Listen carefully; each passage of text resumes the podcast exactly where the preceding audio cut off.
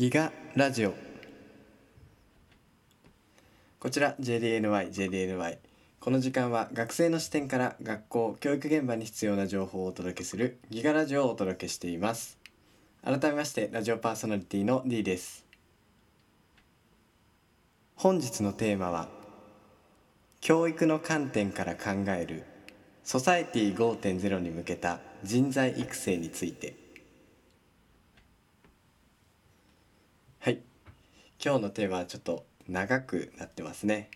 え皆様に覚えてもらいたいキーワードとしてはソサエティ5.0という部分なんですけどソサエティという言葉を聞いて皆様どんなことを思い浮かべますかね？これ結構世代にもよると思うんですけど自分はこの「週刊少年ジャンプ」に「ブリーチ」っていう漫画が、えー、連載されてた時があってまあ今もう終わっちゃってるんですけどブリーチの中にそのソウルソサエティっていう言葉が出てくるんですよ。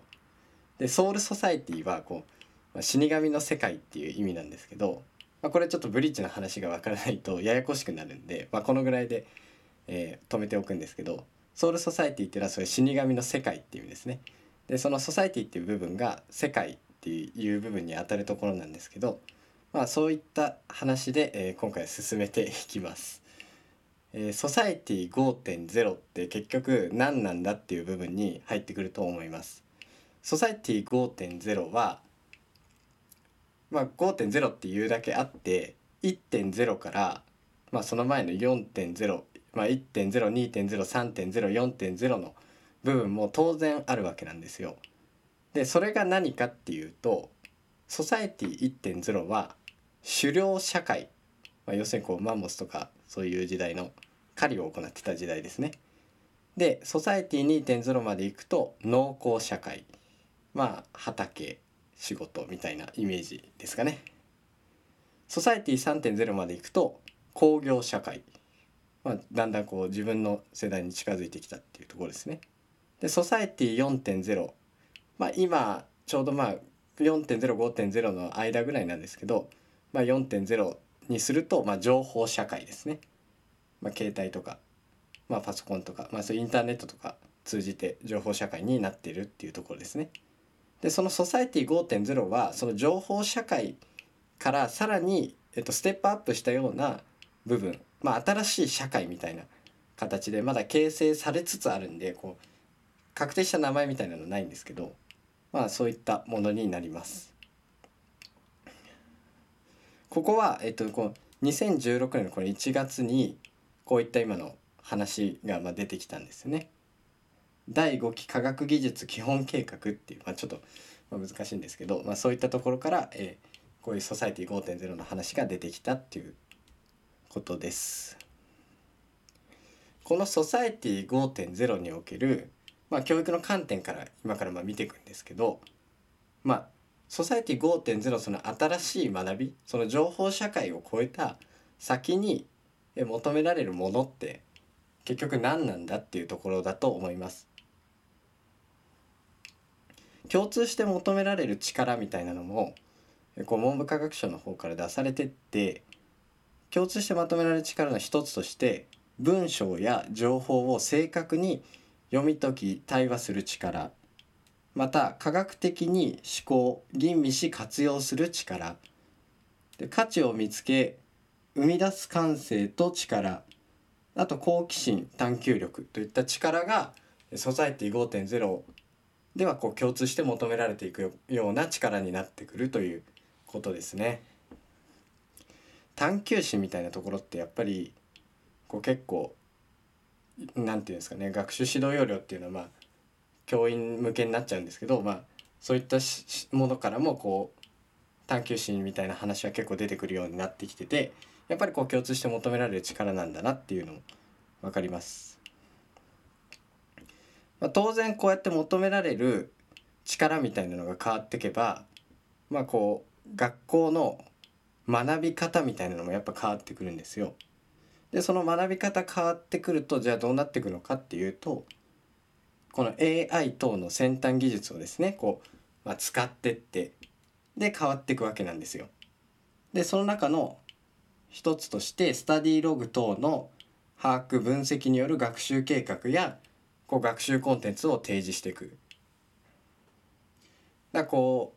う授業をやっててすぐにこうフィードバックみたいなのが返せるようになってくるのでそういったものをこう分析して授業に使っていくみたいな、まあ、そういった学びの変化みたいなのが関わってくるんじゃないかなと思います。なので教育の観点からこうソサエティ5.0みたいなのを見ていくと、まあ、求められるものっていうのは違いますし、まあ、それに合わせた当然学び方みたいなのも変わってくるっていう、まあ、そういった部分を、えっと、皆様も今の話を聞いてこう考えていけたらなと思うので、まあ、そんなところにも注目しつつ、えー、皆様も考えてみてください。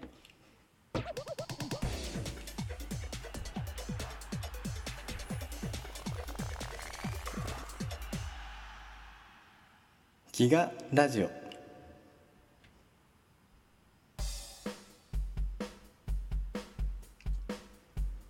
この時間はギガラジオをお届けしています。えー、次のコーナーは今日のお便りコーナー。え本日はですねメールの方、まあ、お便りの方が来ていますのでそちらの方に、え回答していきたいと思います、えー、D ネームラテさんからですね。何ラテでしょうかね、えー、自分は抹茶ラテが大好きなんですけど まあ今回ただのラテということでまあ、そこについてはじゃあ触れずにいきますね、えー、D さんこんばんは。こんばんは。1人1台端末が導入された学校の教室ってどうなるのでしょう？保管庫が導入されたという話を耳にしました。パソコン端末を30台分保管しておく箱と考えると教室の中の随分なスペースを取るのかなと思いました。また教室に置いていくものも変わってくるのかなと考えています。そのあたり実際はどうなんでしょうかとお便りをいただきました。そうですね。まあ1人1台端末っていうことで、まあ、30台ぐらいが大体来るので、まあ、それをこう置いとく保管庫みたいなのがやっぱりだんだん設置されていくされてきているという話を D もですねお聞きしました。保管庫のこう形みたいな、まあ、大きさみたいなのをこう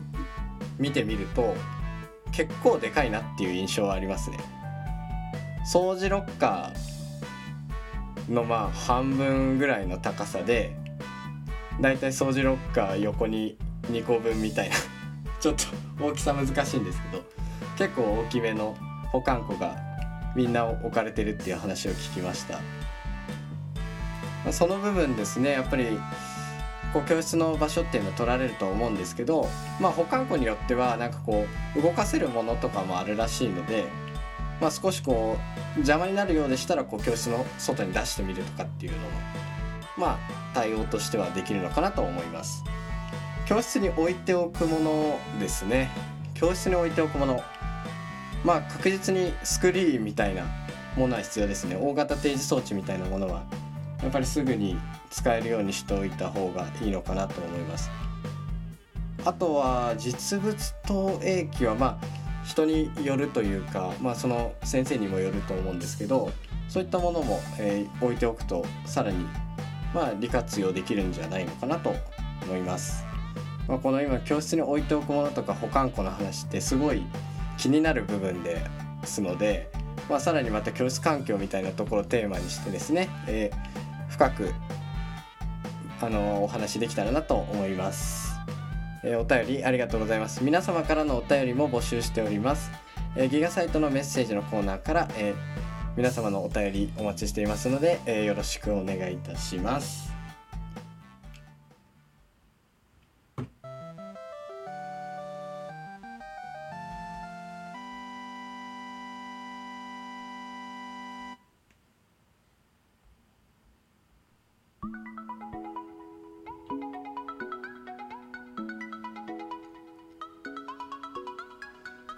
この時間はギガラジオをお届けしていました。本日のテーマは教育の観点から考えるソサイティ5.0に向けた人材育成についてというテーマで、やっていました、皆さんソサイティ5.0なんとなくですが理解 できたでしょうか？またそれに向けまし向けたですね、求められる人材みたいなところも、お話ししてきましたがどうでしょうか？まあそれに合わせた教育というわけではないですけど時代も変わればこう求められていく人も変わってそれに合わせたこうちょっと教育もしていかなければならないっていうまあでも人によってまた個別最適化された学習みたいなのも関わってくると思うのでそういった部分もこう含めて、まあ、さらにこう皆様とお話できたらなと思います。えー、先ほども言いましたが皆様からのお便りを募集しております。ギガラジオの、え、ホームページのメッセージのコーナーからご質問であったりご感想であったり、えー、送れるフォームがございますので、えそちらでどしどし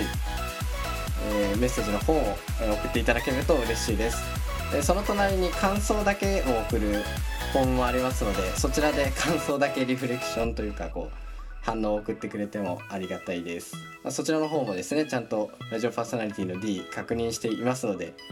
えー、それを励みに、えー、日々頑張っていきたいと思います。じゃあまた皆様来週までえー、来週また会いましょう。バイバイ。